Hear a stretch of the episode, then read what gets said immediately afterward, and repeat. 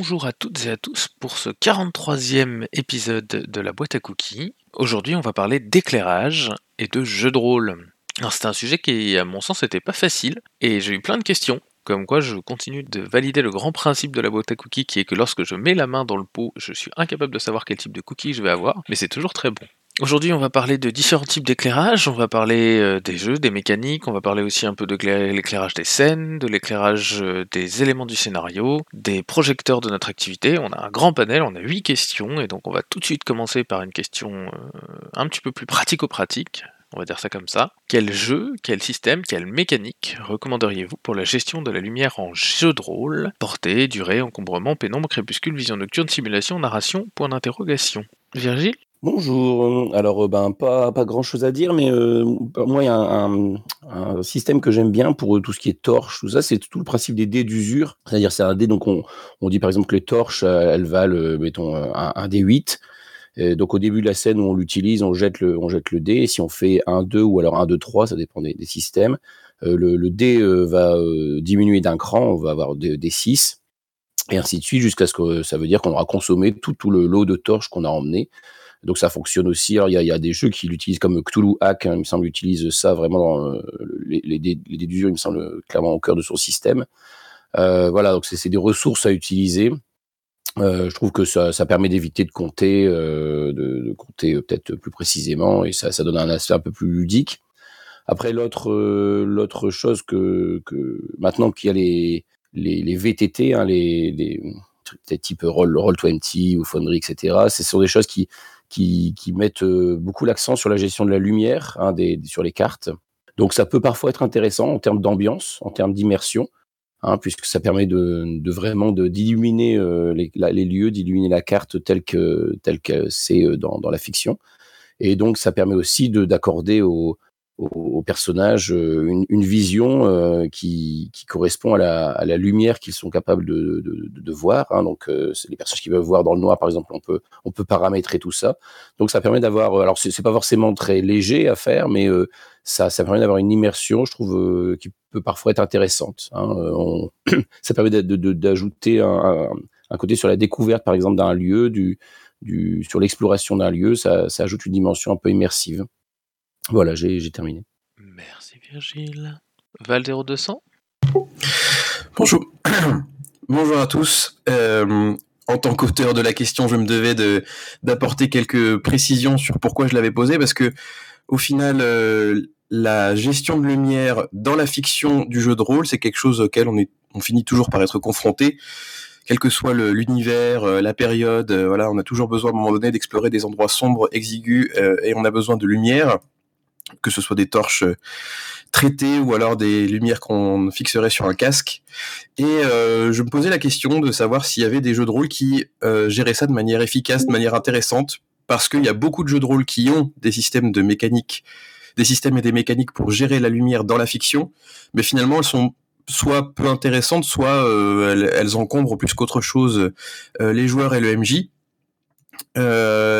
J'ai quand même entendu du bien d'un jeu de rôle euh, à ce sujet qui s'appelle Torchbearer, mais c'est peut-être parce que justement ça fait partie de l'univers de vraiment des aventuriers qui vont explorer des endroits extrêmement sombres et ils ont besoin d'une gestion très précise de la lumière pour survivre là carrément.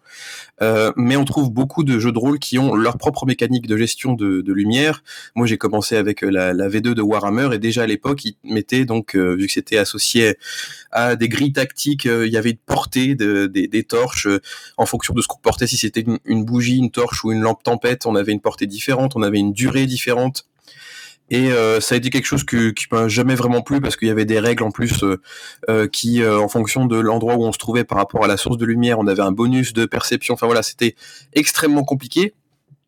Et finalement, ça m'apportait pas grand-chose, ça apportait pas tellement de tension, ça, même à l'époque, alors que euh, je je connaissais pas exactement ces termes, ça n'apportait rien à la, narration finalement. Et donc, euh, je me demandais si euh, il existait d'autres jeux de rôle qui éventuellement pouvaient rendre ça intéressant. Ça me semble être pas facile, ou alors ça me semble être utilisé que pour les gens qui aiment bien justement gérer leur équipement, gérer les mathématiques, vraiment avoir un jeu très ancré dans la réalité et dans le réalisme. Euh, Et euh, peut-être que c'est pour ça finalement qu'on a, on a un petit peu de mal à trouver de bons exemples à ce sujet. Mais après, euh, les goûts et les couleurs, c'est peut-être pas mon truc, mais j'imagine qu'il y en a qui s'y retrouvent vraiment à l'intérieur. Merci. Merci à toi. T'as vu Virginia ah, moi, ce que j'aime dans la vie, c'est vraiment passer des heures et des heures à faire des donjons qu'on va explorer 20 minutes. C'est vraiment être le plus fidèle de, dans la, la retranscription d'une aventure. du coup, je demande à, mes joueurs de porter des sacs de 20 kilos pour, pour, pour s'immerger. Ok, j'arrête le troll. bon, moi, je suis un, je suis un bobo narrativo-végan ludiste. Voilà, bon, je me soigne. Et c'est vrai que euh, ça fait pas du tout partie de mon panel de jeu, euh, la lumière, parce qu'en fait, euh, la, question de la simulation, en fait, n'est pas une question importante pour moi. Du coup, en fait, si tu as envie que je traite la lumière dans ton jeu, en fait, il, faut, il me faut des raisons intéressantes, soit narratives, soit ludiques. Et euh, bon, après, euh, si vous kiffez euh, faire justement le, côté simulation, je peux, je peux comprendre. En tout cas, voilà, si, si on joue avec des gens comme moi, et il y en a, bah, il faut, faut réfléchir à ça. Il y a des jeux vidéo qui le font plutôt bien. Par exemple, tu as Darkest Dungeon qui, qui, utilise la lumière pour donner des bonus soit aux héros, soit aux monstres, et des malus pour trouver des, objets ou ce genre de trucs.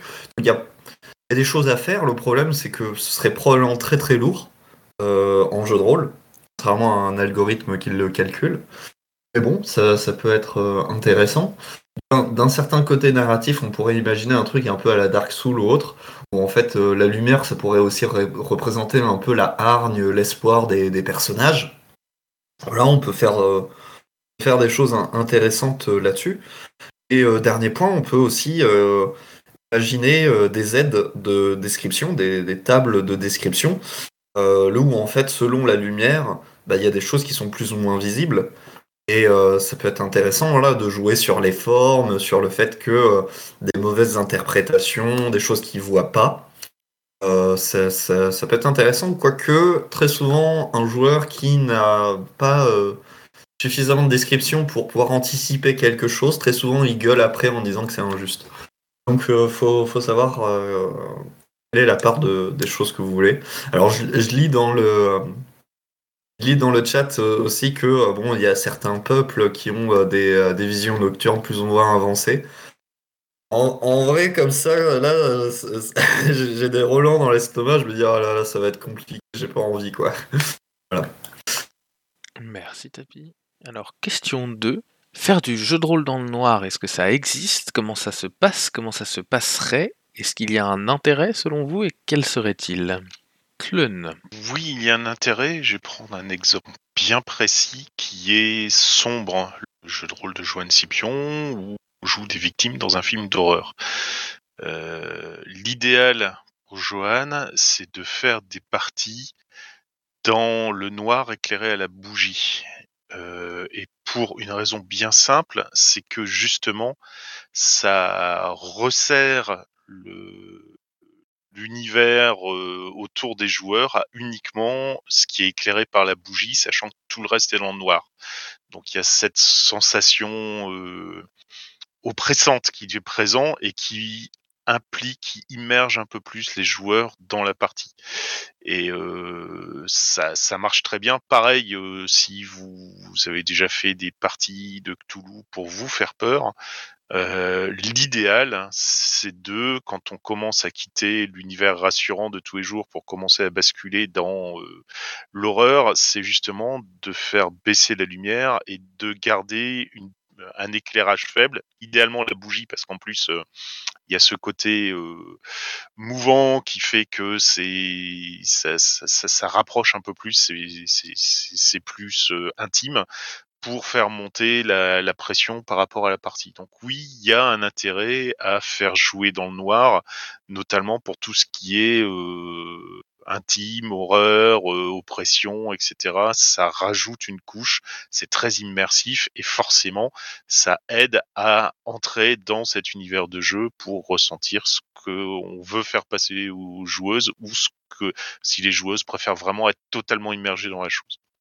Et je passe la parole à Gore. Alors, il y a Kanjar avant.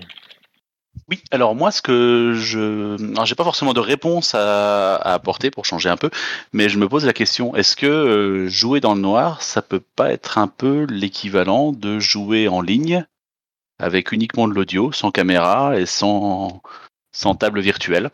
Auquel cas, bah, on ne voit pas les autres joueurs, on n'a pas d'interaction euh, visuelle et on est, et on est coupé des autres. euh, et on n'a plus que le, que le, hum, comment dire, le, le côté, je perds mon, le côté auditif pour, euh, pour s'orienter. Alors après, c'est c'est vrai qu'en termes d'ambiance, c'est pas exactement la même chose, mais, mais ça montre que c'est pas si difficile que ça à mettre en place, euh, je pense, jouer dans le noir. Et maintenant, c'est le moment de gore. Bonjour tout le monde. Bah, du coup, oui, effectivement, c'est exactement ce que je voulais dire aussi, euh, chers camarades. Euh, à savoir que depuis un deux, deux, trois ans maintenant, deux ans et demi, ça n'a pas pu vous échapper. On n'a peut-être pas forcément les mêmes accès à les tables de jeux de rôle, donc on a dû se rabattre sur le distanciel. Et en ce qui me concerne, c'est vrai que j'ai jamais fait autant de parties que depuis ces deux dernières années. Et ça a changé ma façon de jouer euh, en certains points. Euh, parce qu'il n'est pas si fréquent que je joue, il est même très rare en réalité, que je joue à des parties de JDR en ligne avec la caméra. Donc sous-entendu, du coup, on ne joue qu'à l'audio. Euh, ça a changé pas mal de choses parce que autant autour d'une table, on peut être les uns en face des autres, se voir, comprendre les intentions des autres, euh, être en distanciel, parce qu'on peut faire un parallèle avec le fait de pas se voir et de du coup de, ne s'entendre, uniquement s'entendre. On est amené à communiquer différemment euh, un petit peu comme on le ferait dans les restaurants euh, qui s'appellent dans le noir où on ne se voit pas. Euh, on serait amené du coup à essayer d'apprendre à se respecter les uns les autres en implorant, en, en, impliquant ou du moins en, mettant en place de manière implicite un système où on pourrait passer la parole sans se bousculer, ce qui n'est pas forcément évident. Il y a un coup à prendre. Et je trouve que ça rapporte deux choses. Déjà, ça, ça favorise. Alors, ça peut être compliqué si on n'a pas, l'entraînement, mais en gros, se retrouver à ne pas savoir qui parle, euh, qui doit parler surtout, à quel moment, bah, ça oblige les gens à s'écouter en fait. Et je trouve que parfois il y a même plus d'écoute dans le distanciel que dans ben, en fait le présentiel. Pour la bonne et simple raison que si tout le monde se parle en même temps, ben, parle en même temps, en fait c'est l'enfer. Et résultat, ben alors je vois qu'on poste des choses sur nuit, je laisserai les autres en parler parce que j'ai trouvé ce, ce JDR là, mais je, ne sais pas de quoi il s'agit en réalité. Voilà. Mais pour finir sur mon point, euh, ça, ça, apporte deux choses. Le premier, c'est que finalement on peut euh, être plus à l'écoute les uns des autres, parce que sinon c'est le, merdier. Et surtout, euh, ça peut favoriser l'immersion, je trouve. En tout cas en, ce qui me concerne. Parce que ça m'est déjà arrivé de jouer dans le noir, du coup, au-delà du fait que je suis un vampire certainement, euh, le fait de pas se voir, euh, le fait de, ne uniquement s'entendre, euh, j'ai favorisé la chose en, mettant parfois dans le noir ou dans la pénombre au moins, même parfois en fermant un peu les yeux. C'est une expérience différente, mais qui parfois permet de visualiser un peu plus les choses qui sont décrites, notamment quand le maître du jeu ou la maîtresse du jeu n'utilise pas de battle map ou en tout cas de d'éléments, de ressources visuelles et donc euh, laisse part libre euh, finalement à la, totale imagination de ses joueurs. Euh, dans ces cas-là, on est obligé de se figurer certaines choses, et je trouve que on est concentré, on est vachement plus attentif euh, tout ce qui est le ton, la vitesse de parole et et on choisit nos mots parce qu'en fait, comme on se partage la parole, on peut pas non plus se permettre de couper comme ça, voilà. Donc voilà, à mon sens, c'est un bon point pour favoriser l'immersion, mais pas tout le monde aime dans le noir. Être aime être dans le noir comme moi, par exemple. voilà. Euh, et je vais passer la, parole à qui de droit? Virgile, sans doute Oui, alors moi, justement, récemment, j'ai joué à un jeu qui s'appelle Les Squelettes de Jason Morningstar, c'est-à-dire celui qui a fait Fiasco, qui a fait Night Witches. Donc dans Les Squelettes, on joue des squelettes qui sont chargés de garder une tombe. Euh, et euh, qui ne s'animent que quand il y a quelqu'un qui pénètre dans la tombe et qui doivent repousser l'intrus. Euh, la particularité du jeu, c'est qu'il y a des moments où, euh, bah, les moments d'attente, on, éteint la lumière et on est en silence à attendre pendant euh, parfois plusieurs minutes avant de rallumer la lumière et de jouer. Ces phases nocturnes, elles sont assez, assez curieuses puisque, en fait, au moment où on est éclairé, où on, on est autour de la table et on, et on, on résout l'intrusion, euh, le squelette a la possibilité d'avoir des souvenirs qui reviennent, de se souvenir de qui il était avant. Et donc, pour ma part, quand on était repartait dans l'obscurité pendant les, quelques minutes, eh ben, je prenais les souvenirs que je venais de récupérer et je pouvais avoir un jeu intérieur. Je pouvais construire euh, des scènes dans ma tête en silence, euh, essayer de reconstituer mon, passé de squelette. Donc ça donne un, jeu. Euh, donc le, fait d'être dans le noir et dans le silence, ça a amené un jeu, ce que j'appelle un jeu intérieur, c'est-à-dire euh, voilà, on, finalement on joue les scènes dans sa tête en silence tout seul, avant de revenir euh, autour de la, table faire la, suite de, de, des aventures de nos squelettes. Donc voilà, j'ai trouvé que c'était une expérience assez intéressante et qui permettait d'intérioriser beaucoup le, le jeu. J'ai fini. Merci Virgile. Alors effectivement, on nous a cité Nuit de Guillaume Jantet, euh, que je vous encourage à aller lire parce que c'est un, jeu de rôle conçu pour, euh, enfin, qui est uniquement audio déjà, qui est conçu pour être joué euh, dans le noir parce que l'idée est de permettre à des gens de qui soient non voyants, malvoyants, de jouer comme des gens qui voient normalement. C'est pour ça que le jeu de rôle est uniquement disponible en audio. Et voilà, c'est un très bon jeu. Si j'ai pas encore l'occasion de le tester. Et ben on va passer à la question 3, Question 3 qui m'a été posée par un, auteur de jeu, qui est euh, comment les autoristes de jeux peuvent-ils susciter un éclairage efficace sur leur création? Ça c'est sa question. Effectivement, à, l'heure aujourd'hui où il y a beaucoup beaucoup de jeux qui sortent tous les jours, c'est parfois compliqué de faire un, un bon éclairage sur un jeu. Voilà, donc si, qu'est-ce qui, qu'est-ce qui vous attire votre attention euh, dans le noir fondu de tous ces jeux? Qu'est-ce qu'il faut mettre en, en, lumière? Effectivement, John nous dit par écrit que sur des bundles de 1000 jeux comme on peut avoir sur les bundles pour l'Ukraine en ce moment, c'est un peu compliqué de s'y retrouver et de, de se sentir éclairé. Tapis Virginia? Ouais, moi je veux dire des choses, mais elles vont pas faire plaisir, donc... non, ouais. Il euh, y a euh, des actions là qui sont menées euh, par divers bon j'ai fait que regarder ça très brièvement, mais par exemple, on a une amie qui s'appelle RL, qui est conceptrice de jeux et qui invite à faire une semaine pour remercier les créateurs, donc les, les, jeux que vous avez aimés. allez leur donner 5 étoiles. Parce que voilà, si vous les avez eus gratuitement, par exemple, bon, euh, bah, euh, c'est une sorte de soutien ou mettre un commentaire positif, machin. C'est un truc cool. Il y a d'autres personnes qui disaient ouais, mais en fait, ça brusque un peu parce que si tu mets 5 étoiles à tout le monde, du coup, il n'y a plus de différenciation euh, sur les jeux, etc. Faire son bout de chemin en jeu de rôle, c'est euh, quasiment impossible. Il faut que soit tu as un concept qui fait que euh, ça soit hyper populaire directement, euh, on a quelqu'un ici qui a créé un jeu sur les chats et direct, ça parle à tout un tas de gens, tu vois. Euh, soit tu as, de la chance d'être pote avec des influenceurs qui te permettent de, de te faire connaître, euh, voilà, parce que tu fais des séries d'actual play, machin. Euh, soit tu as un jeu qui euh, est très bon et qui fait du bouche à oreille. Voilà. Mais l'une des solutions aussi pour qu'on parle de tes jeux, et ça va choquer aussi, c'est d'en faire moins. Parce qu'en fait, si tu sors un jeu toutes les semaines, euh, va y avoir un, sentiment de lassitude. Les gens vont euh, arrêter de, euh, de, de, suivre, quoi. Il faut avoir une production euh, adéquate avec la consommation des gens. Et pour, pour, faire sortir tes jeux en lumière, faut, faut, ton premier jeu probablement sera un bid, tu vois. Oui, trouver un éditeur, oui, bon, hein, euh, un autre sujet. Oui, bon, on enchaînera par la suite sur l'éditorat. Mais euh, le, le Grumpf, lui, il s'est fait connaître, mais sur des années et des années, en fait. Là, maintenant, il, il a de la notoriété, ce qui fait que quand euh, il sort un jeu, on parle de son jeu. Et c'est parce que ça fait des années que euh, il, il, a une bonne production qui est reconnue, et du coup, il, il s'est fait sa place à la comment à, l'usure quoi. Dernier point, oui, c'est trouver un éditeur qui va euh, faire en sorte de communiquer sur ton jeu, etc.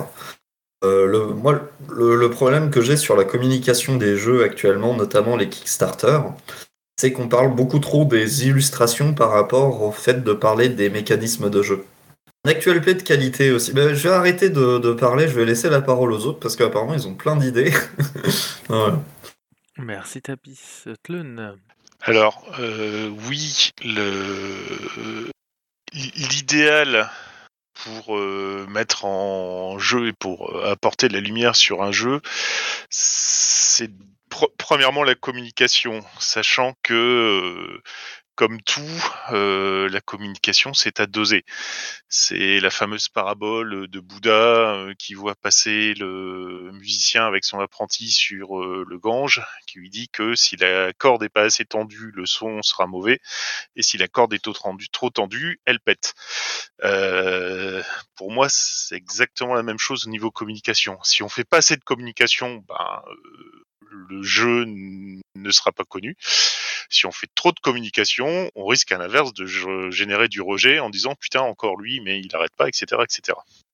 Euh, comme on l'a dit, je pense que euh, un éditeur peut jouer parce que la communication euh, c'est un métier comme beaucoup d'autres choses et que même si on est si on veut tout faire tout seul, euh, bah, il y, a, des choses à savoir en communication, il y a des choses à faire et des choses à ne pas faire, etc.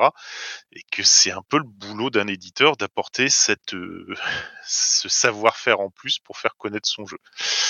Euh, D'un point de vue purement rôliste et purement pratique, je dois avouer que les actual plays sont assez intéressants pour découvrir un jeu. Alors, c'est assez intéressant quand ils sont bien faits, c'est la même chose.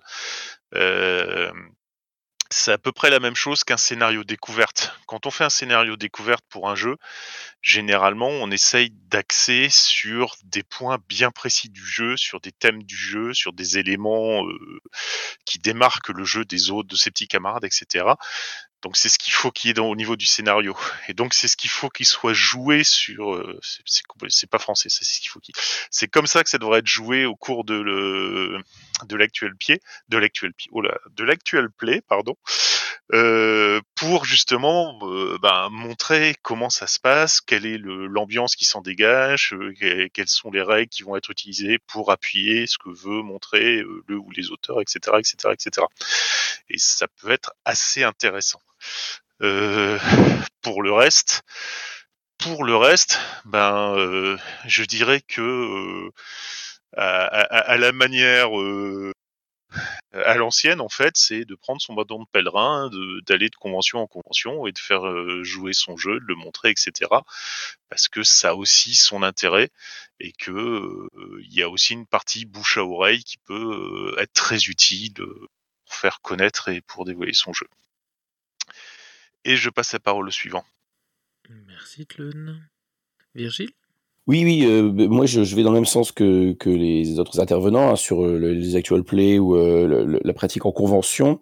Euh, J'ajouterais aussi que parfois les, les comptes rendus de partie écrits euh, peuvent aussi euh, donner un aspect, donner, donner envie aussi euh, au jeu. Moi je, je sais par exemple que, que c'est les comptes rendus de, de, de, de Joanne Scipion sur, sur Sombre qui, qui petit à petit m'ont amené à m'intéresser euh, au jeu, euh, alors que la partie que j'avais faite en convention, euh, c'était pas avec lui, hein, mais m'avait pas convaincu. C'est ce sont ces comptes rendus écrits qui m'ont donné envie d'y revenir. Donc c'est ça peut être aussi un autre moyen. Je pense aussi que le fait de, bien mettre en avant qu'est-ce qui fait la particularité du jeu, hein, en quoi il se démarque des autres jeux disponibles. Est-ce que c'est juste un, un jeu euh, de Medfan supplémentaire avec euh, qui ressemble à, une grande locomotive du jeu, euh, juste avec quelques modifications, ou est-ce que c'est vraiment un jeu qui va amener une expérience différente? Euh, voilà, je pense que mettre mettre en avant ce qui ce qui fait le, la particularité du jeu, c'est aussi euh, un, point important dans, dans la communication euh, autour d'un jeu.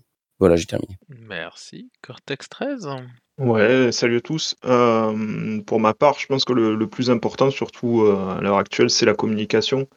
Si tu n'as pas une, une excellente façon de communiquer sur un bon jeu, euh, tu as encore moins de chances qu'ils sortent du lot. J'ai euh, la chance d'avoir dans mon entourage des excellents communicants qui savent te donner envie avec euh, trois phrases de faire leur jeu, alors que euh, le jeu n'est pas spécialement, on va dire, extraordinaire. Mais euh, pour moi, c'est euh, la, qualité euh, principale d'un auteur de jeu de rôle. Maintenant, en plus de savoir écrire son jeu, c'est de savoir communiquer autour de son jeu, de savoir aller sur les Discord, de savoir aller sur Twitter, de savoir te donner envie. Et, je pense que ça s'apprend.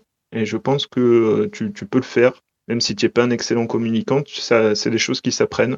Euh, la deuxième chose, c'est d'en parler, évidemment. Euh, d'ailleurs, je vais vous parler d'un petit jeu euh, de Tapis, peut-être, qui a, écrit un jeu de boxe qui est fantastique. Bah, si, si Tapis n'en parle pas, bah, tout simplement, il ne sera pas connu. Alors, je vous invite à aller voir sa page. Je pense qu'il a un truc Ichio ou un truc comme ça. Et, si je vous en parle, c'est parce que c'est un bon jeu. J'y ai joué et il est cool. Voilà, je passe la parole à la personne suivante. Merci, Cortex 13. Val 0200 euh, Quand je regarde euh, ma bibliothèque de livres de jeux de rôle, je me rends compte que finalement j'ai des livres que j'ai achetés pour leur mécanique et d'autres que j'ai achetés pour leur univers, leur illustration, parce que c'était de beaux ouvrages. Enfin voilà. Au final, en tant que consommateur, j'ai plusieurs types d'achats il y a des achats euh, que je vais faire euh, parce que euh, c'est un univers que j'adore totalement. Le dernier que j'ai fait, c'était justement le livre sur Dishonored. Et ce qui est drôle, c'est que je l'ai acheté, c'est un petit livre, il y a des illustrations, il y a beaucoup de lore sur l'univers, donc j'adore parce que l'univers de Dishonored m'intéresse beaucoup. Mais dès le début, c'est quand même indiqué que oui, on n'a pas, on n'a pas voulu réinventer la roue. On s'est, on s'est appliqué à prendre un système qui marche déjà et on l'a appliqué à Dishonored euh, parce que voilà, on voulait pas créer un système trop bancal. On a préféré juste euh, se baser sur des choses qui marchent. Donc finalement, euh, comment mettre, comment mettre en avant le, le, le, le JDR ça peut passer par l'illustration, ça peut passer par la com, parce que oui, euh, au final, les mécaniques, euh, comment on les présente dans un, dans un Kickstarter, c'est un petit peu plus compliqué que de montrer juste des illustrations. Et il y a des achats que j'ai faits hein, parce que le livre est euh, une belle œuvre et il fera très beau sur mes étagères.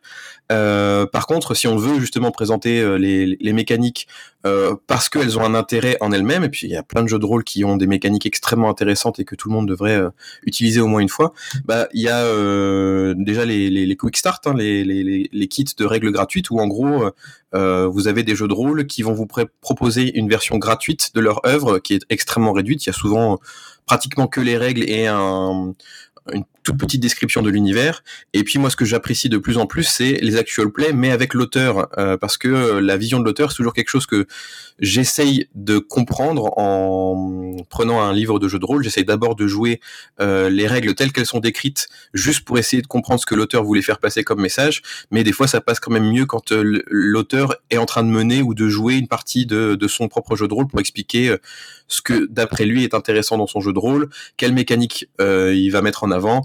Euh, voilà, donc euh, pour moi, ça fait partie aussi de la communication un peu plus moderne aujourd'hui du jeu de rôle, hein, avec les unboxings pour voir aussi l'objet en tant qu'œuvre, les illustrations bien sûr que ça fait vendre aussi, parce que j'ai plein de jeux que j'ai achetés juste parce que les œuvres sont, belles, et puis les, les règles gratuites, c'est toujours utile. Merci. Merci, Val 0200. Je pense qu'on va passer à la question 4 dans ce cas-là. Alors, question 4, qui est la suivante. D'une manière générale, comment utiliser ou mettre le jeu de rôle au service d'une cause, que ce soit pour la mettre en lumière, pour y sensibiliser, etc., etc. Quels en seraient les avantages, quelles en seraient les limites, quels en seraient les risques d'une telle pratique? Tapis Virginia. Oh bah encore, euh, bah, moi je suis, je suis team euh, bagarre. Dire des choses qui vont pas faire plaisir, mais en fait, j'ai souvent l'impression que euh, tu prêches des convaincus quand euh, tu présentes un jeu sur une thématique. Souvent, je veux dire, mais c'est pas pour autant que c'est, qu'il faut pas le faire, attention. mais j'ai l'impression, ouais, si, si tu vas faire un jeu pro queerness, etc., en fait, c'est plutôt des gens qui sont déjà dans ce type de considération qui vont y jouer, quoi. C'est un peu ce que disent d'autres auteurs aussi, c'est que tu peux pas, euh, tu peux pas l'avoir en, y allant euh, frontal si tu as envie euh, de, de, présenter tes idées. Mais il y a un second, par contre, il y a un second effet, c'est que ça fait exister une certaine culture dans, dans le spectre rôliste, c'est-à-dire faire des jeux sur les handicaps, etc. Bah, ça fait vivre la question au sein du milieu. Donc, euh, euh, si ce n'est pour convaincre, en tout cas, euh, ça fait très souvent acte de présence et c'est déjà énorme par rapport à rien faire du tout. Voilà. Et si tu as envie d'être vraiment de, mettre en lumière une cause, machin, donc ouais, tu peux y aller à la frontale ou tu peux y aller en, mode sournois. moi, je suis team sournois. Et du coup, mettre, mettre, des, comment dire, mettre des considérations dans le jeu. Et euh, on, peut, euh, on peut comme ça avoir joué à du euh, donjon et dragonesque, tu vois, des, jeux un peu donjon et dragonesque, y avoir des, euh, des thématiques sur euh, le sur justement le, le, le- tout ce qui est LGBT-phobie, euh, euh, les questions de handicap, euh, de représentation, etc. Quoi. Merci depuis Virginia? John. Oui, bonjour à tous. Je vais encore plus mettre les pieds dans le plat avec les, les dernières grandes causes défendues par le milieu du jeu de rôle. Euh, on a déjà un tout petit peu parlé euh, tout à l'heure, euh, Asgard en a dit un petit mot. Les bundles de 1000 jeux, euh, j'ai un gros doute sur le fait que ce soit particulièrement intéressant. Euh, je suis super content de voir qu'il y a des dizaines, centaines, milliers d'auteurs de jeux qui euh, se sentent euh, concernés par euh, différentes causes et qui veulent proposer un cadeau à, d'autres, parce qu'en fait c'est ça un bundle, hein, c'est faites un petit don et puis vous aurez plein de cadeaux en, échange, et les auteurs offrent ces cadeaux. Mais il y a tout et n'importe quoi en fait dans, ces bundles. Un, un bundle sur l'Ukraine avec 1000 jeux, bah, ça serait intéressant si on avait des jeux qui parlent de cohabitation, de vie ensemble, de paix, de fraternité, ou à l'inverse euh, de la guerre, euh, des horreurs de la guerre, de ce qui est cool dans la guerre, pourquoi pas aussi. hein. Il y a des gens qui, qui se sont peut-être intéressés par ça. Euh, et que bah, les autres, euh, en échange, bah, ils, achètent ce truc-là et ils donnent des sous plutôt que de donner un, jeu qui n'a absolument pas sa, place dans ce domaine-là. Euh, je dois admettre, je je suis un peu surpris de, la masse qu'on arrive à, mettre là-dedans et, du coup du, euh, désintérêt total. Euh, tant qu'à faire, ben, on dit ben, notre assaut, euh, on essaye de récolter des fonds et puis on, y va, on y va franchement et, et on le fait comme ça. Euh, je ne ressens pas le besoin de recevoir un, un immense cadeau en échange de mon don. C'est plus un don à ce moment-là. Et une loterie, ça me, ça me paraît plus intéressant que certains puissent gagner euh, quelque chose euh, euh, dans ce cadre-là ou que ce soit vraiment des dons. Euh, J'avais, ouais, euh, je pense que c'est plus juste, c'est plus droit et c'est beaucoup plus honnête comme, comme façon de comporter. Euh, puis je vais pas parler d'autres euh, domaines de ce, de ce questionnement sur euh, mettre en valeur des, des choses. J'ai déjà assez parlé pour le moment. John, merci. Virgile? Euh, alors, euh, moi, je vais citer un exemple de. de- je vais prendre l'exemple de, de- de Dream Askew, hein, le, le- le jeu de, de Avery Alder. Donc, c'est un, un jeu qui met en scène une co- communauté euh, queer hein, dans une situation euh, post-apocalyptique. Euh, on pourrait tout à fait y jouer sans qu'il y ait euh, la thématique queer. Par contre, euh, le fait ait- que Adler ait intégré ça, ça, c'est présent dans la construction des personnages, dans leur identité. Et je sais que personnellement, donc il y a des termes qui sont utilisés, des termes qui sont parfois spécifiques à, ces questions de genre ou des textes, des termes qui sont inventés. Moi, ça m'a permis, ça m'a aidé à mieux comprendre euh, cette problématique-là. Le fait de, jouer à ce jeu-là, euh, ça m'a permis de, peut-être de mieux euh, mieux cerner ce qui était en jeu et, qu'est-ce qui existait, comment ça, fonctionnait. Voilà. Donc ça, ça peut être un exemple. De, Alors après, il y a, aussi des, jeux. je- J'en ai fait un article hein, sur qui mettent qui épousent la, la cause féministe. hein. donc ils vont ils vont proposer de, jouer des femmes, des femmes avec euh, toutes les situations euh, de de, contraintes euh, et de, de, poids, de pression qui s'exercent sur elles. Hein, donc j'ai déjà parlé de Night Witches tout à l'heure, mais il y a également Bluebird's Bride par exemple, hein, où on joue la fiancée de, Barbe Bleue, les voix dans la tête de la fiancée de Barbe Bleue, qui est un jeu clairement qui, qui, qui parle de, des, différentes facettes de que, que l'on que l'on accole les étiquettes qu'on accole aux, aux femmes. Donc ça permet de, de, de de donner un moyen de réfléchir à tout ça en jeu, de l'éprouver aussi en tant qu'homme, de, de voir un petit peu qu'est-ce que alors même si on est, je, dis, ça avec entre guillemets, hein, puisque ça, reste, ça reste un jeu et on est bien loin de d'éprouver la, même chose que ce que peut, peut ressentir une femme au, quotidien hein, avec toutes ces problématiques-là. Mais je pense que ça permet de rendre les choses un peu plus concrètes euh, euh, et euh, ça, je pense que ça permet de développer une certaine forme d'empathie. Euh, donc peut-être que les jeux euh, peuvent avoir cette fonction-là euh, de d'aider à, vu qu'on se met dans les dans, dans les chaussures de, d'un autre personnage, on, on essaie de le comprendre, on essaie de comprendre sa logique interne, on essaie de comprendre le, le monde dans lequel il évolue et comment ça- ce monde influence sur lui. Et bien tout ça, ça permet aussi, je pense, de, de- de développer euh, une meilleure compréhension de l'autre et peut-être une meilleure empathie. Et c'est en ce sens que peut-être que porter des causes euh, euh, dans, dans nos, dans, nos- dans nos jeux, euh, ça, ça peut être peut-être euh, intéressant. À, mo- à, à- à condition, je pense, que, d'y être réceptif, c'est-à-dire d'avoir, d'avoir un minimum envie aussi de, de- d'explorer ça. Voilà, j'ai terminé. Merci Virgile Kleun. Alors, je vais faire une petite digression en fait, parce que euh, je vais pas parler d'un jeu de rôle, je vais parler d'un jeu vidéo qui pourrait totalement euh, passer en jeu de rôle en fait, qui s'appelle This War of Mine, euh, qui euh, en fait a pour but, sous couvert d'un jeu, euh, bah, de montrer que dans une guerre, il n'y a pas que les soldats qui s'en prennent plein la gueule, il y a aussi tous les civils qui sont derrière, et que euh, quand on doit assurer la survie de ses proches, hein, et, ben, au bout d'un moment, euh, quand ça devient très difficile, on est confronté à des choix moraux qui sont pas sympas et qui font que euh, ben, quelquefois on prend sur soi, on fait des trucs euh, pas, pas dégueulasses, mais que on- et que ça, ça, touche forcément quelqu'un, que ça laisse personne intact. Quoi. Et c'est ce genre de choses.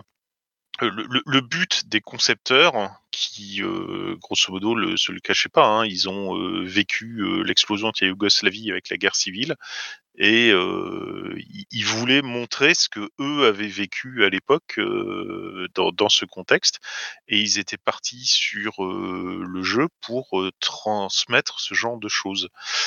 Et ça marche très bien, ça marche d'autant bien que justement quand une guerre euh, éclate euh, en Europe euh, en 2022, on ne peut s'empêcher de penser à ce que vont subir les civils qui resteront piégés dans les zones de combat et de tout ce que ça implique derrière, ce qui rend le truc encore plus prenant au trip quand on a vécu ça.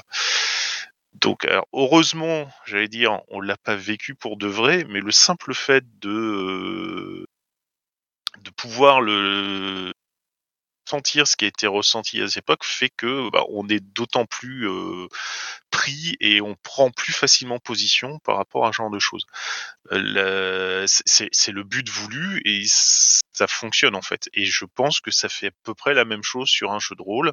Si on a envie de faire passer quelque chose, si l'intention de l'auteur c'est euh, comment dire de de, de, de, coller au plus proche euh, à ce qu'il qui veut montrer sur quelque chose qui lui tient à cœur et qui réussit à faire passer ça foncièrement, ben euh, le- ça, ça fonctionne. Maintenant, justement, le truc c'est que euh, si c'est des choses qui sont très dures, hein, bah, il faut bien cadrer avec qui on va faire ça, pour quel public, etc., etc., etc. Et c'est tout pour moi. Merci Tlun. Val 0200 Euh, pour moi, le, le jeu de rôle, c'est un média et comme tous les médias, on peut transmettre, faire passer des idées euh, à l'intérieur parce qu'on raconte une histoire, parce qu'on est tous, on a tous autour de la table, certes des idées différentes, mais on travaille ensemble pour élaborer une histoire commune. Et euh, ça peut être fait de différentes manières.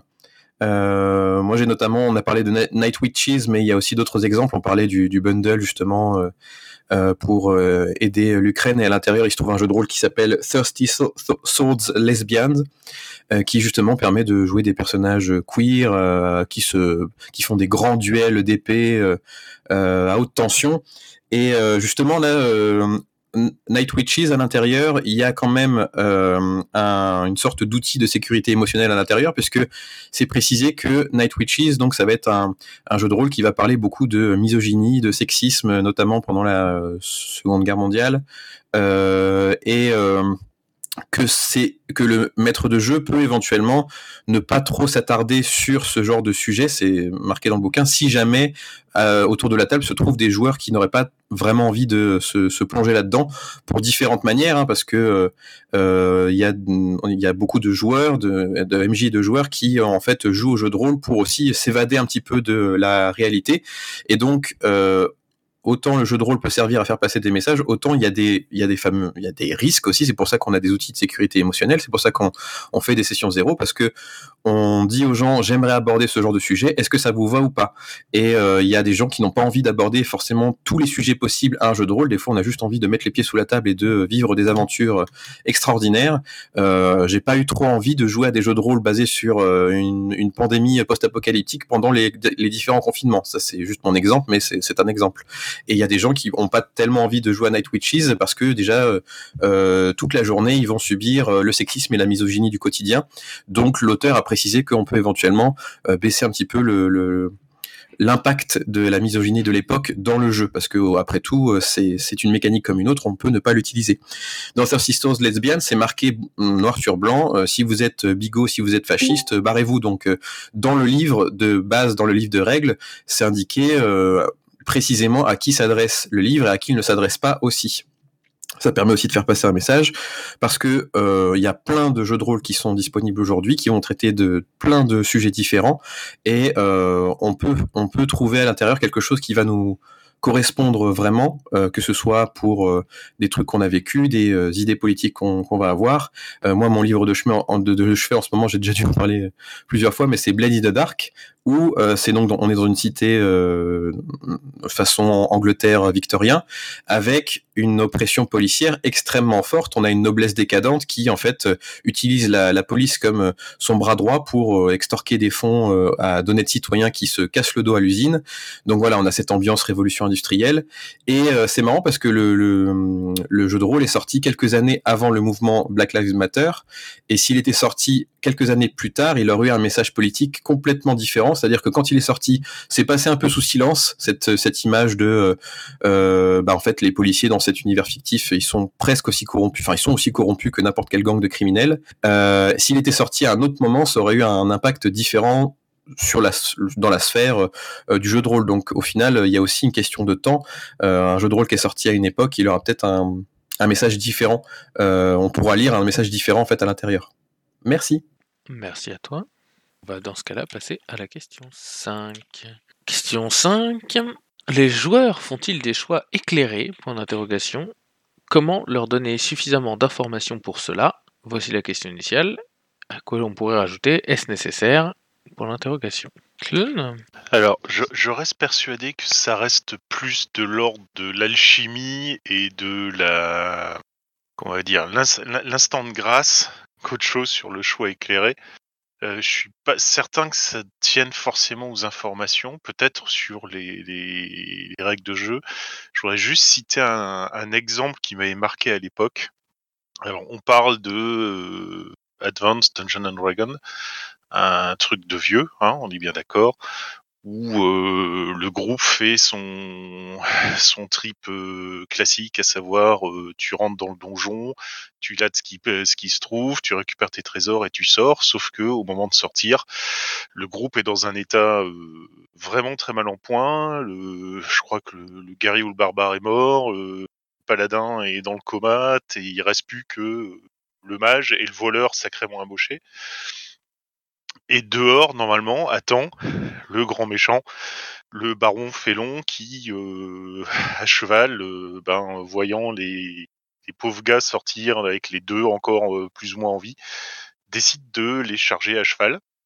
Et le, le mage n'a plus qu'un sort en tête et un parchemin. Donc, ben, il dit, je jette mon sort sur le cheval du baron.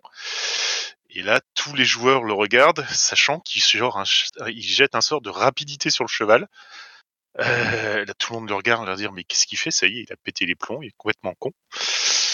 Et son parchemin, euh, ben c'était un mur de force qu'il a fait devant lui.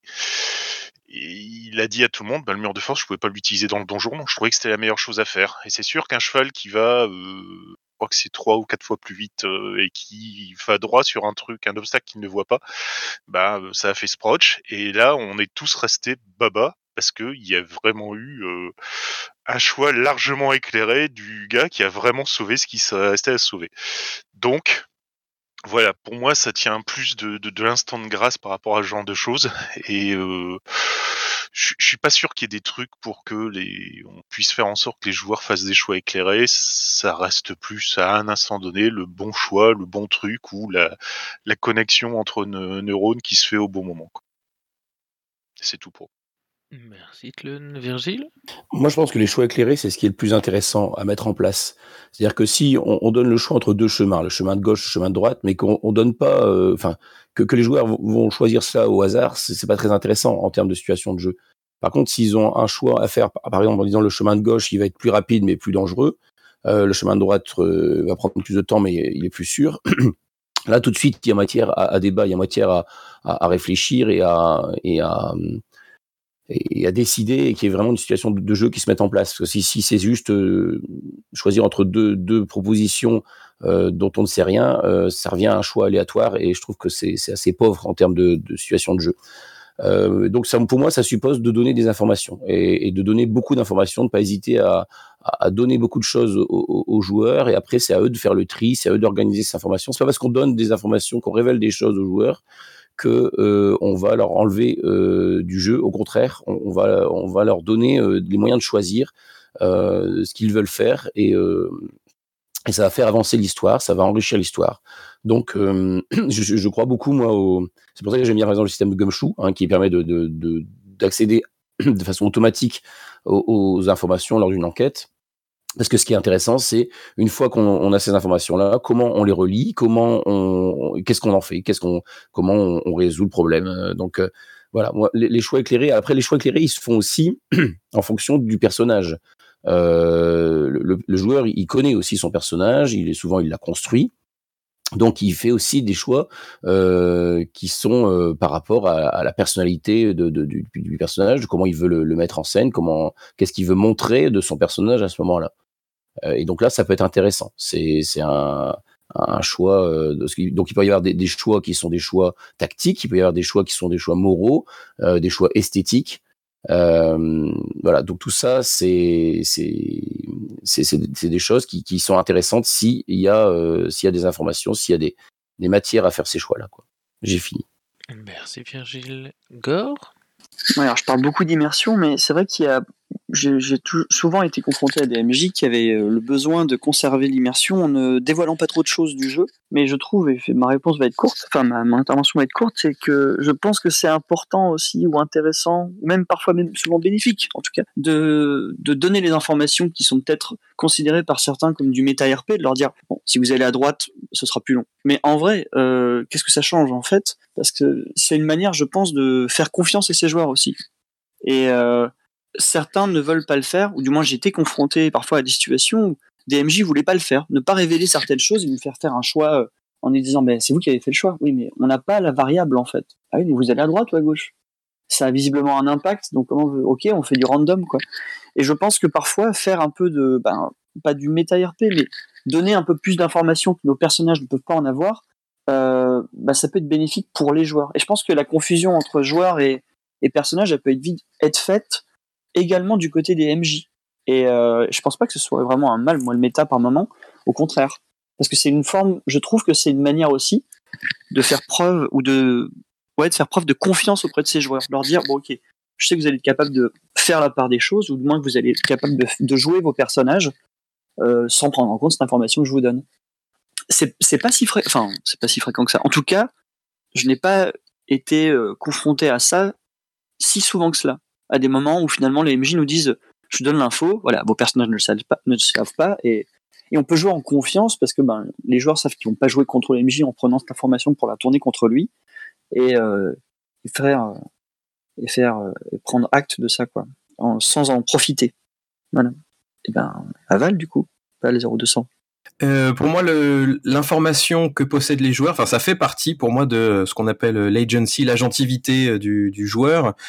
Euh, parce qu'effectivement, les autres avant moi l'ont dit, hein, le fait que les joueurs puissent faire des décisions éclairées, ça a une grande importance dans leur interaction avec le monde fictionnel le monde fictionnel qui a d'ailleurs, en fait, c'est là où l'exercice est extrêmement difficile. J'aime bien cette image de l'alchimie parce que le maître de jeu, euh, dans la, configuration classique entre guillemets du, jeu de rôle, hein, mais le maître de jeu, ça va être le lien entre les joueurs et le monde fictionnel, c'est-à-dire que euh, le maître de jeu il doit décrire ce que les personnages voient, ressentent, devinent également, mais il doit pas en dire trop parce que sinon, s'il doit décrire absolument tout ce qui se passe, euh, dès qu'ils vont entrer dans une pièce, ça va mettre un quart d'heure pour tout décrire et ça va ralentir le rythme du jeu, ça va être ça va être ennuyeux quoi.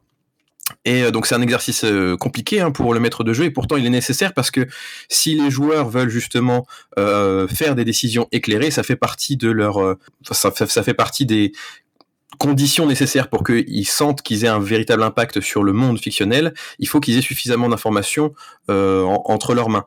Et euh, c'est pour ça que moi non plus, hein, je j'hésite pas à des fois même trop décrire, à en dire trop euh, lorsque je joue en tant que maître de jeu, parce que j'ai j'ai été parfois joueur et je sais à quel point c'est compliqué quand on est joueur de tout imaginer autour de soi. Des fois, on reste juste sur ce que dit le MJ, on ne remplit pas du tout les les, les vides. des fois, au contraire, on imagine trop de trucs alors que le MJ n'y pensait absolument pas. Donc que je sois quand je suis joueur ou quand je suis maître de jeu, je n'hésite pas à vraiment euh, expliciter au maximum euh, parce que euh, vaut mieux que les joueurs en sachent trop entre guillemets pour prendre leurs décisions plutôt qu'ils n'en sachent pas assez qu'après ils soient déçus de leur euh, du résultat de leur action. Voire même que le maître de jeu soit complètement étonné des actions du personnage. Ça ça arrive aussi c'est que euh, en tant que maître de jeu on se dit mais pourquoi tu fais ça à ce moment-là? Bah, c'est parce que dans sa tête le joueur voyait la scène d'une manière complètement différente et que pour lui c'était logique alors que pour les autres personnes autour de la table c'était pas forcément logique.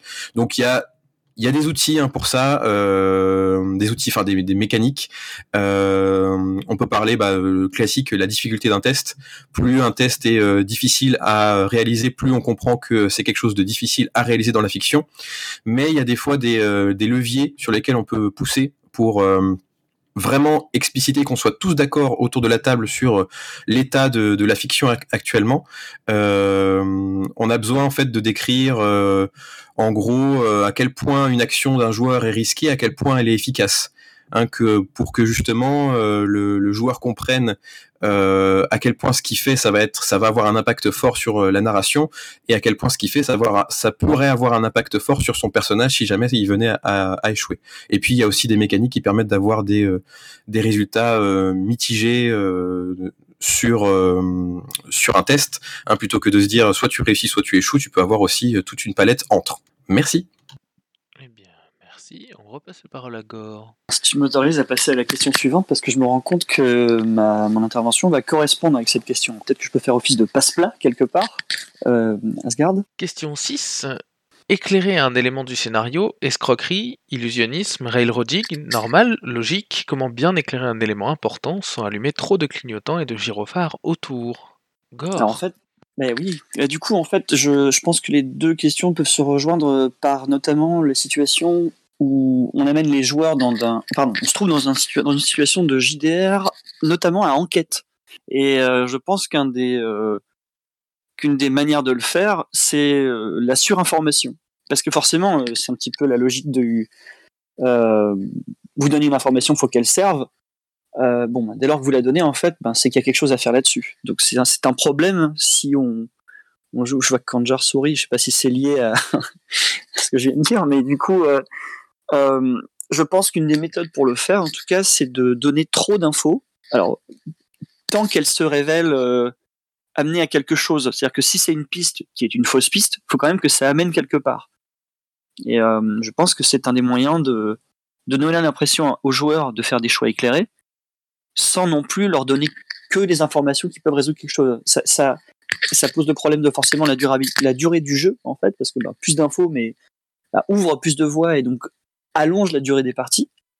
Mais en même temps, ça permet de faire vivre un peu le, euh, le scénario et, et l'environnement, sans non plus euh, donner des pointers ou des gyrophares ou du moins des, des clignotants, si on peut dire, sur euh, certains éléments narratifs qui amèneraient finalement la résolution de l'histoire.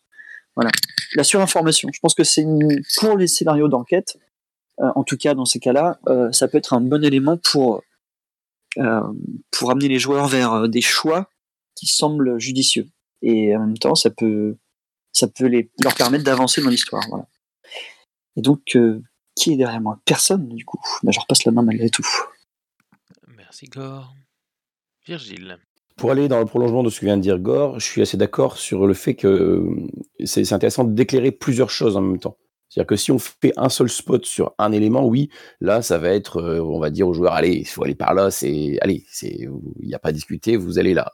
Si on donne plusieurs lumières, si on éclaire plusieurs euh, endroits, eh ben, ils ont le choix aussi hein, de, de ce qu'ils peuvent faire. Donc, euh, je pense que c'est bien de, de multiplier un petit peu les, les, les, éclairages, les, éléments qu'on met en valeur.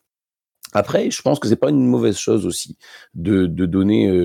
on, on dit souvent, oui, le railroading, tout ça, c'est le mal.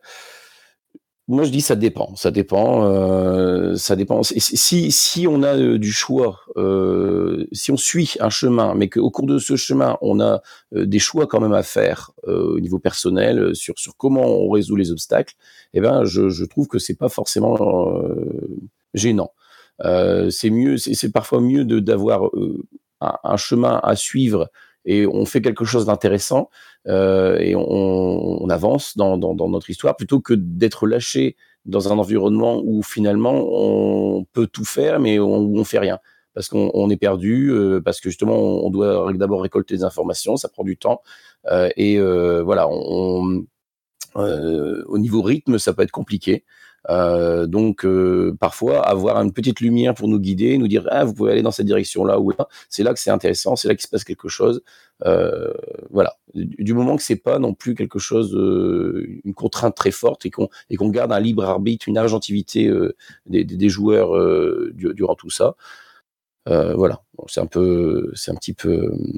Alors oui, oui, tiens, c'est vrai qu'il y a quelqu'un qui cite le, le fusil de, de Tchekhov c'est ça. Je pense aussi, un bon moyen d'éclairer quelque chose, c'est d'abord d'annoncer, c'est de faire une mention de quelque chose, et puis euh, après on le refait réapparaître à un autre moment euh, où ça prend du sens. Enfin, on, on approfondit. Donc ça peut être euh, mettre en, valeur quelque chose en y allant par étapes. Hein, d'abord par une mention, et puis après cet élément prend plus d'importance dans, l'histoire, jusqu'à occuper un, rôle central après dans, ce qui se passe. Voilà. Merci Oui, pour, en venir justement au coup du fusil de Tchekhov, euh, l'intérêt c'est de, faire le fusil de Tchekhov, euh, voire même la balle de Tchekhov, et non pas le l'AMX-30 de Tchekhov. C'est pas de balancer un truc qui a l'air totalement incongru, qui va forcément faire cogiter les joueuses en disant pourquoi il nous dit ça, ça doit être forcément important. Mais c'est de faire passer une simple information qui se révélera justement au moment opportun intéressante et qui y prendra tout son sel. Alors, euh, je, ah si, je me souviens du film, mais comme euh, comme je n'ai rien spoilé en fait, je vous vous donnerai pas le titre du film, sachant qu'il est vieux. Euh, dans, dans un moment dans un film, quelqu'un parle d'un personnage, donc on va dire un PNJ équivalent de scénario de jeu de rôle, en disant oui, elle est, c'est une femme de ménage, euh, enfin c'est une plutôt une intendante, elle est très très bien, elle tenait bien la maison, il y tout ce qu'il fallait. Son seul défaut en fait, c'est qu'elle mangeait pour deux. Et ça passe tel quel. Euh, on, on prend pas ça comme ça, c'est juste quelqu'un qui veut trouver un défaut à quelqu'un. Si je devais lui trouver un défaut, c'est qu'elle mange pour deux. On continue dans l'histoire et à un moment, euh, bah, on découvre qu'elle mange absolument pas pour deux, mais qu'elle cache quelqu'un et qu'elle lui, qu'elle vole de la nourriture pour le nourrir en fait. Et c'est là d'un seul coup ça prend tout le sel en disant bon sang, mais oui, euh, ça, ça explique le pourquoi du comment de euh, si, si on pouvait qualifier ou donner quelque chose, elle mange pour deux. Ça peut être super intéressant et justement c'est assez euh, soft pour que ça puisse passer sans que ce soit euh, hum, quelque chose de lourd et qui soit vraiment à prendre en compte pour les PJ en disant oui alors attention là faut faire vraiment gaffe parce que là je vais dire quelque chose d'important. Je trouve que même chose toujours la parabole du du maître musicien de son élève, euh, pas trop en faire, mais en faire juste suffisamment pour que ça puisse passer et que ça puisse prendre tout son sel derrière. Et c'est tout pour moi. Merci Clun. J'ai l'impression qu'on va passer à la question 7. Euh, Question 7. L'éclairage méta d'un personnage ou d'une scène, est-ce que vous le pratiquez? Est-ce que vous aimez ça? Est-ce que cela nuit tant à l'immersion comparé au gain de compréhension pour le monde? Donc il y a des gens qui, disent qu'ils ne comprennent pas la question. Pour, expliquer l'éclairage méta, ça serait par exemple de dire que tel personnage est euh, un personnage important pour la fiction, ou alors de dire que euh, mon personnage, même si je le joue pas forcément comme ça, il est euh, de telle manière ou il se positionne de telle manière. Yukiko? Oui, bonjour. Euh, je me permets de répondre donc du coup à la question par rapport à donc euh, mettre en avant euh, un personnage par, des techniques de méta. On, en parle souvent autour de que ce soit du coup pour du PVP, que ce soit pour du même du mise en recul pour indiquer des indices importants dans une enquête. Les métatechniques ou enfin techniques euh, ou le, méta en général, donc juste la prise de parole hors jeu, hors, hors euh, plutôt hors personnage, euh, peut être utilisé de manière très diverse et variée. Ça peut être la mise, d'un badge qui signifie que le, le PNJ peut être important. Ça peut être, enfin voilà, il y a plein de techniques qui existent et et moi j'aime plutôt ça parce qu'en fait dans ma pratique que, je fais qui n'est pas euh, qui n'est pas du tout en immersion euh, complète, euh, j'essaye d'invisibiliser plus le système que les que les prises de parole, qu'elles soient donc in character ou ou de par la joueuse. Et pour moi, au niveau de est-ce que ça nuit ou pas au niveau de la de, de l'immersion, bah en fait c'est ouais c'est un petit peu cette jauge qu'on va mettre en en comment dire en en opposition euh, souvent avec la compréhension du monde etc. euh, et la pour moi la réponse à ça c'est ça va dépendre de votre de votre philosophie de votre école de, de design de comment est-ce que vous voulez faire passer les messages et comment vous voulez euh, faire comprendre les, les choses. Souvent, passer par du, par du méta, ça permet de prendre des raccourcis assez, assez importants.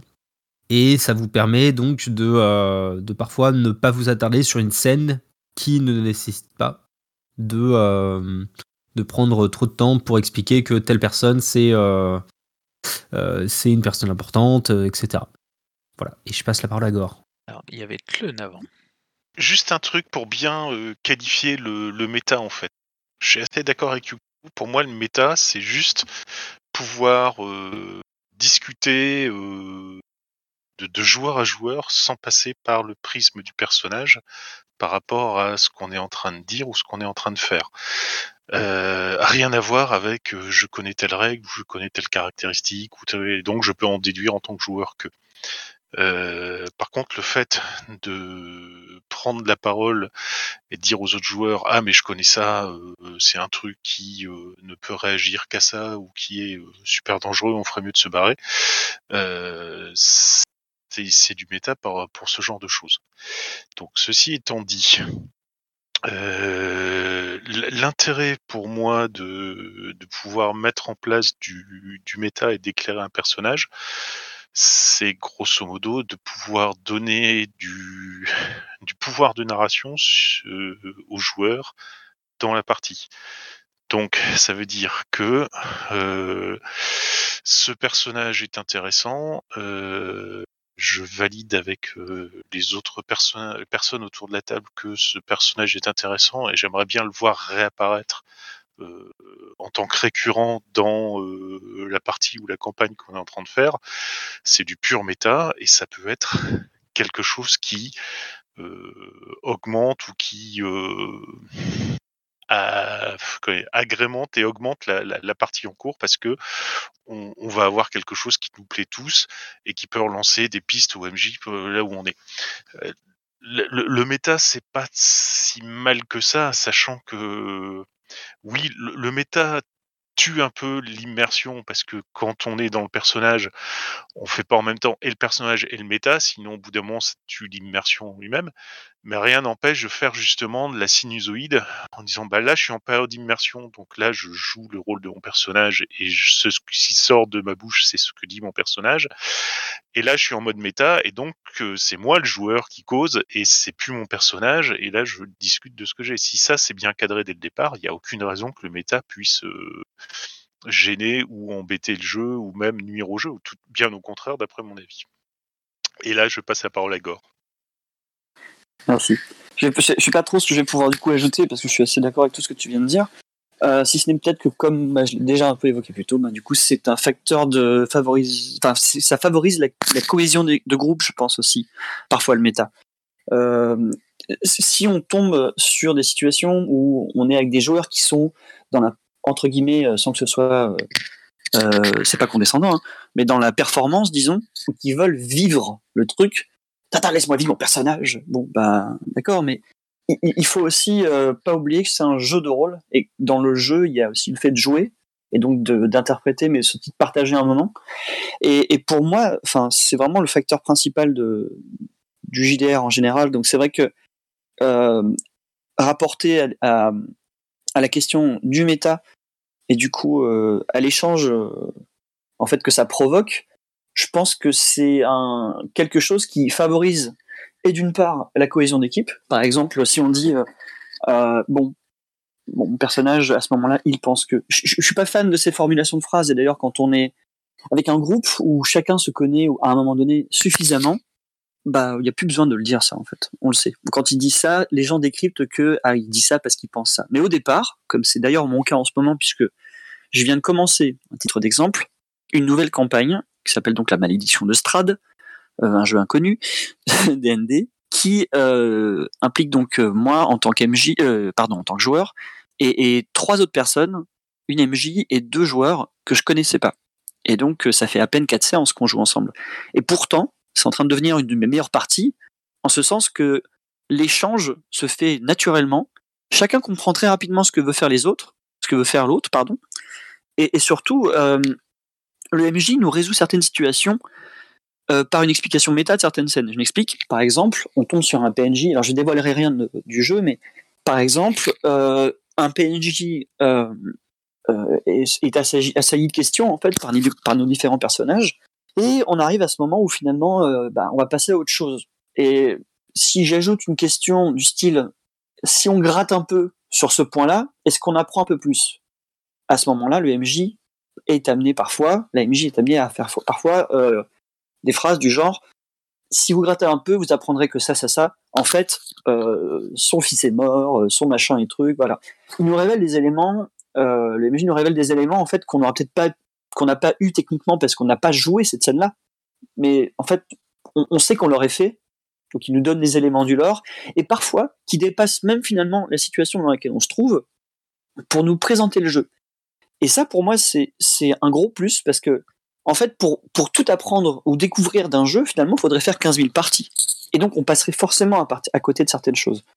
Là, en l'occurrence, moi qui, qui me veux principalement joueur, mais qui ai toujours l'aspiration de, de faire un peu MJ de temps à autre, et qui est pas forcément euh, le cran de le faire tout le temps, euh, c'est une, c'est une, c'est une belle source d'inspiration parce que je trouve que partager du lore euh, gratuitement, ça permet d'en apprendre sur le jeu euh, et de le faire en toute confiance parce qu'en fait, vous donnez des éléments aux joueurs dont ils savent qu'ils ne se serviront pas, mais ils savent dans quel univers ils évoluent.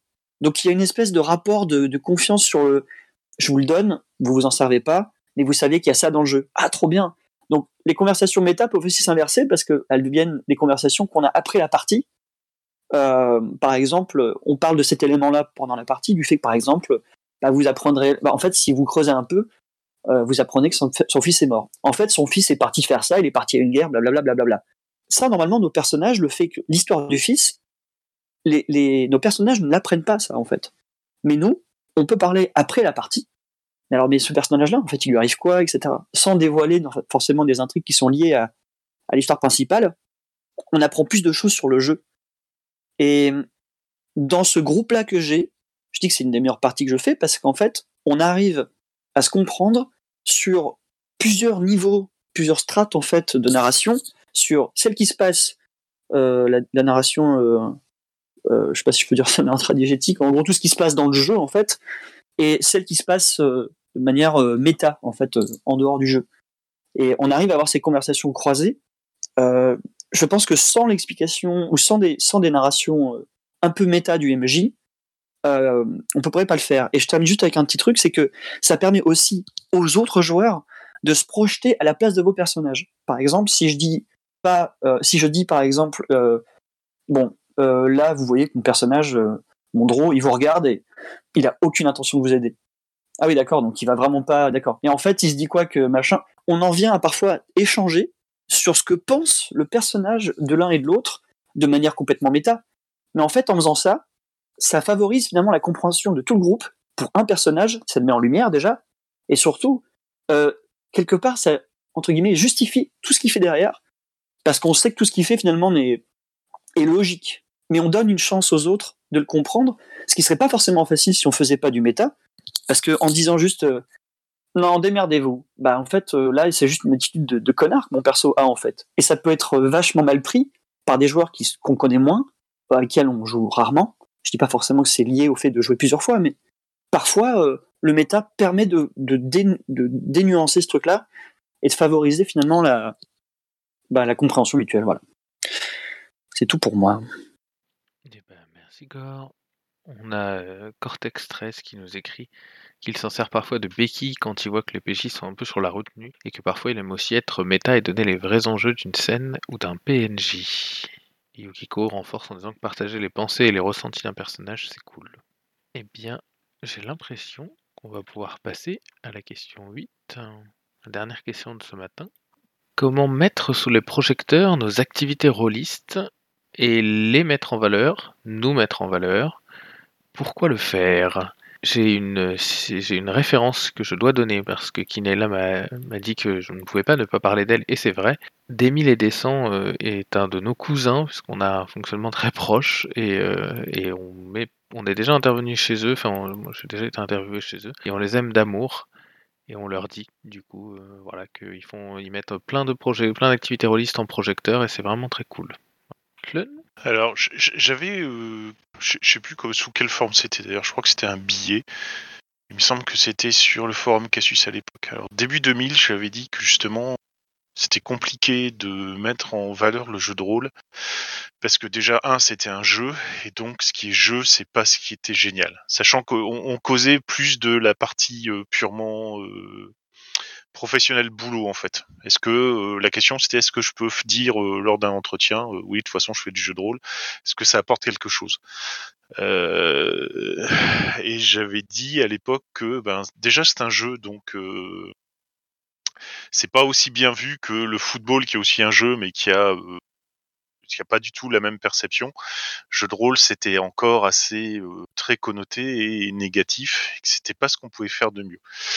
Euh, là, quasiment 20 ans plus tard, je, je, viendrai en disant oui, mais non, parce que déjà, un, euh, jeu de rôle sur table, c'est un truc qui est euh, euh, très social et donc euh, qui permet justement d'avoir des qualités de d'écoute et de relation avec les personnes.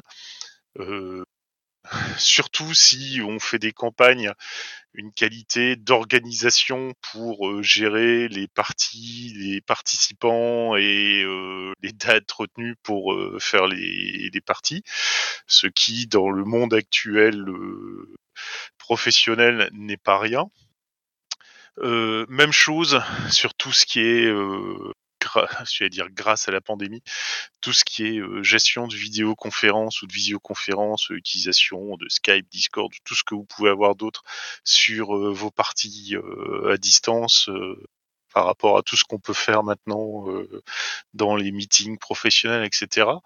Euh, ça, peut donner des plus, ça peut être intéressant. Et c'est surtout que, euh, ben voilà, moi, euh, j'allais dire, le plus important pour moi, c'est d'avoir quelqu'un qui dit, ah oui, mais moi, euh, pour euh, justement m'amuser, pour euh, faire ça, j'ai pas besoin d'avoir forcément d'être devant un écran pour mater des séries ou me faire un jeu vidéo. Je peux très bien réunir des amis et puis me mettre autour d'une table et m'amuser, quoi, simplement. Ce qui est aussi valable pour ce qui est jeu de plateau, jeu de cartes, tout, tout ce que vous voulez d'autre, mais euh, qui est euh, assez euh, humano-centré. Et donc, euh, ça, moi, en tant que personne, ça me plairait bien d'avoir ce genre de, de, de, de retour si je devais à quelqu'un qui me parle du jeu de rôle. Et c'est tout pour moi. Merci Clun. John Je vais prendre euh, un autre bout euh, du, de la question. Euh, pourquoi est-ce qu'on aurait envie de mettre en avant, mettre sous les projecteurs nos activités rôlistes? Eh ben, Je pense que c'est déjà parce que euh, on estime que ce qu'on fait c'est intéressant et que ça mérite d'être mis en avant.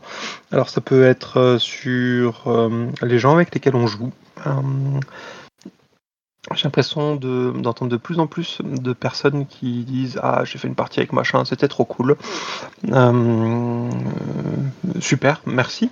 Euh, parce que bah, ça nous donne envie de, de voir ce que font les autres, de découvrir d'autres façons de jouer, de découvrir d'autres personnes, et puis peut-être d'aller fouiller dans, dans leurs activités, parce que généralement, quand on entend ce genre de choses, c'est aussi des gens qui euh, peuvent faire des actual plays, qui peuvent euh, s'investir dans plein de parties différentes, euh, essayer des one-shots à droite, à gauche, donc cool. Ça peut être sur des jeux, des scénarios qu'on propose, ça peut être sur tout ce qu'on met en place du point de vue associatif au sens large pour diffuser le, jeu de rôle et la pratique du jeu de rôle. Euh, bah, on l'a déjà dit euh, plusieurs fois pour, euh, pour un jeu en particulier, mais je pense qu'on peut utiliser les mêmes méthodes pour essayer de se faire connaître, euh, fréquenter les bons groupes, euh, aller sur euh, des forums, sur des discords, euh, participer à des conversations euh, sur euh, différentes plateformes de réseaux sociaux, sur Twitter, sur euh, Twitch, sur YouTube, euh, sur des directs euh, ou autres aussi aller dans des assos, euh, en convention, etc., pour euh, mettre en avant euh, nos activités. C'est moi qui ai posé la question et qui ai fait la nuance entre mettre en, valeur nos activités ou nous mettre en avant sur nos activités. Ça peut être un petit peu un, un troll et on pourrait se dire ouais les gens ils veulent se mettre en avant, ils veulent faire les fiers.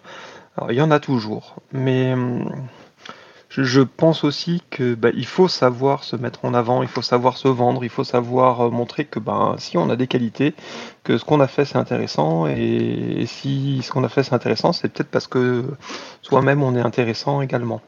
On a quelque chose à apporter, on a des idées, on a euh, une façon de faire, euh, on a développé un univers et, eh ben ouais, de temps en temps euh, on peut euh, on peut un petit peu euh, se valoriser et ça fait toujours du bien aussi de se sentir valorisé à, d'autres moments. Yukiko, je te passe la parole. Pour euh, continuer dans ce que dit Jones, comment on peut mettre en avant nos, nos, nos- nos activités rôlistes euh, et donc euh, montrer qu'elles ont de la valeur. Euh, comme l'avait dit aussi euh, euh, Tlon, c'est des, compétences transversales qu'on va développer tout au long de notre pratique de jeu de rôle, que ce soit en menant, que ce soit en jouant, et d'autant plus euh, aujourd'hui à l'ère numérique où on passe pour certains euh, plus de temps sur des parties, enfin, euh, virtuelles que des parties en physique. Et de ça, euh, on va pouvoir mettre en avant euh, les activités. Euh, Aujourd'hui, très clairement, je veux dire sur un CV, faire du jeu de rôle, c'est pas une mauvaise chose parce que on peut expliquer très rapidement ce que c'est et, et mettre en avant les, capacités que ça peut, ça développer. La chose est que, pour ma part, j'ai fait du jeu de rôle à plusieurs occasions pour en faire des actions militantes. J'ai travaillé pour des associations militantes et avec lesquelles euh, j'ai pu faire du jeu de rôle. Et euh, avec qui ben, j'ai fait à, de nombreuses reprises du jeu de rôle avec des gens qui n'avaient jamais fait de jeu de rôle de leur vie sur des jeux très spécifiques, euh, dont un qui était le bon petit pays de, de Guilhem, qui, reprend, on va dire, le, setting un peu de Paper, Paper Please, où on joue des, on joue des, des gens qui euh, checkent les frontières et qui checkent les, dossiers pour les gens qui veulent rentrer dans, euh, le pays. Voilà, si vous y intéressez, euh, allez voir, c'est super chouette. Il est sur euh, HIO maintenant. Et globalement, pourquoi le faire? Bah, En fait, le jeu de rôle, comme plein d'autres activités, c'est. Enfin, c'est un- c'est un- c'est- c'est une activité bon, particulière ici, parce que c'est une activité sociale. Euh, c'est une activité qui, du coup, peut mettre en avant plein de choses et peut faire passer pas mal de messages. On en a déjà discuté, Gore, Gore et Val en avaient discuté aussi par rapport au, fait que il y, a de la politique, il y a des messages politiques qui peuvent être transmis derrière, etc. Et comment les mettre en avant? Eh ben, c'est à nous de ne pas avoir peur d'aller voir des institutions comme des bibliothèques, des ludothèques et autres, et même mairies, ou enfin plein d'autres choses. moi là, je vais parler d'actions plus dans le IRL plus que, que virtuel, mais rien n'empêche d'aller le faire ça, et je vous assure que des animateurs, bon, déjà en fait, tellement qu'ils sont payés à coup de lance-pierre, ils en ont pas beaucoup. Et en fait, de l'animation, donc faites-vous payer déjà, voilà. ne faites pas ça gratuitement eh ben vous pouvez euh, transmettre des messages, vous pouvez supporter une, une, une, manifestation qui s'est mise en place de jeu ou autre, et dans lesquels vous pouvez glisser de jeux de rôle euh, assez facilement. Euh, si en plus de ça, ça tombe bien parce que c'est dans vos, dans vos valeurs que vous soutenez. Voilà, je ne vous encourage grandement pas d'aller soutenir des, des manifestations qui pourraient causer des problèmes à d'autres personnes. Voilà. Je laisse la parole au suivant, donc à Gore. Et oui, c'est moi. Euh, bah, juste pour terminer, parce que beaucoup de choses ont été dites, euh, j'aimais bien l'analogie qu'a fait Clone avec le football euh, et le JDR, parce que c'est vrai que, enfin, pourquoi, pourquoi en parler? Ben déjà pour le légitimiser en fait par rapport à notre environnement, aux gens qui ne le connaîtraient pas. C'est vrai qu'il y a une sorte de légitimité entre guillemets hein, sociale, j'entends, à dire ah non non vendredi on peut pas, on fait un foot bon bah ok tout le monde sait ce que c'est. Dit ah ouais bon il a prévu un truc. Je dis bon bah j'ai un JDR mais le vendredi je peux pas.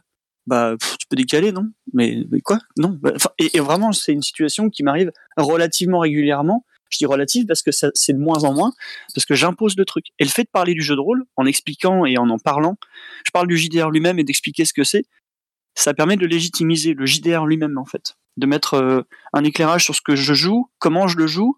Euh, j'ai déjà pu euh, montrer cet excellent épisode de euh, Community, qui est l'épisode sur forcément euh, Donjons et Dragons, en fait, le premier, euh, où en fait ben, les personnages se mettent à, jouer à Donjons et Dragons alors qu'ils n'y connaissent rien, sauf évidemment Abed, qui organise une partie pour sauver un, écolier, un élève de, de la, fac où il se trouve.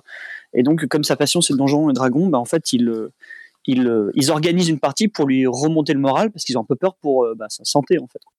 Et pour leur donner confiance en lui, ils organisent cette partie. Et, euh, et, cet, épisode de, ben, Community, pardon, je crois que c'est saison 1, j'ai un doute maintenant, c'est pas très grave. Si vous tapez, vous le trouverez, ben non pas en fait parce qu'il a été censuré un peu à droite à gauche, parce qu'un personnage se pointe euh, déguisé en Draw et donc euh, bah, assimilé blackface et donc euh, l'épisode est censuré sur certaines plateformes.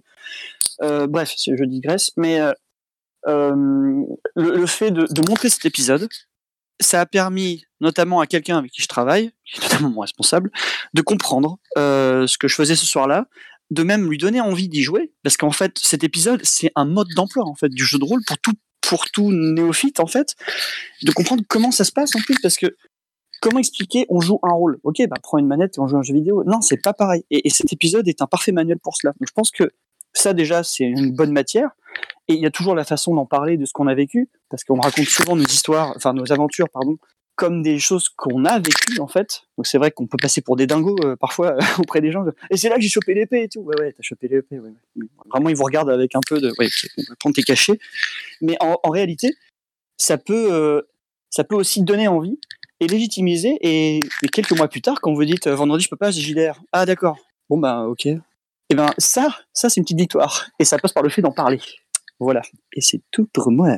Merci, Gore. Ben, j'ai l'impression que non. du coup, on va juste euh, arrêter cette 43e boîte à cookies ici. Merci encore, merci à celles et ceux qui ont posé euh, plus de 40 questions euh, cette semaine. Merci à celles et ceux qui sont venus y répondre euh, ce matin. Merci à celles et ceux qui sont venus animer aussi le chat, hein, tout simplement, ce matin. Et puis, bah, je vais juste me contenter euh, de vous souhaiter une très bonne semaine à toutes et à tous. Et puis, bah, on se donne rendez-vous la semaine prochaine.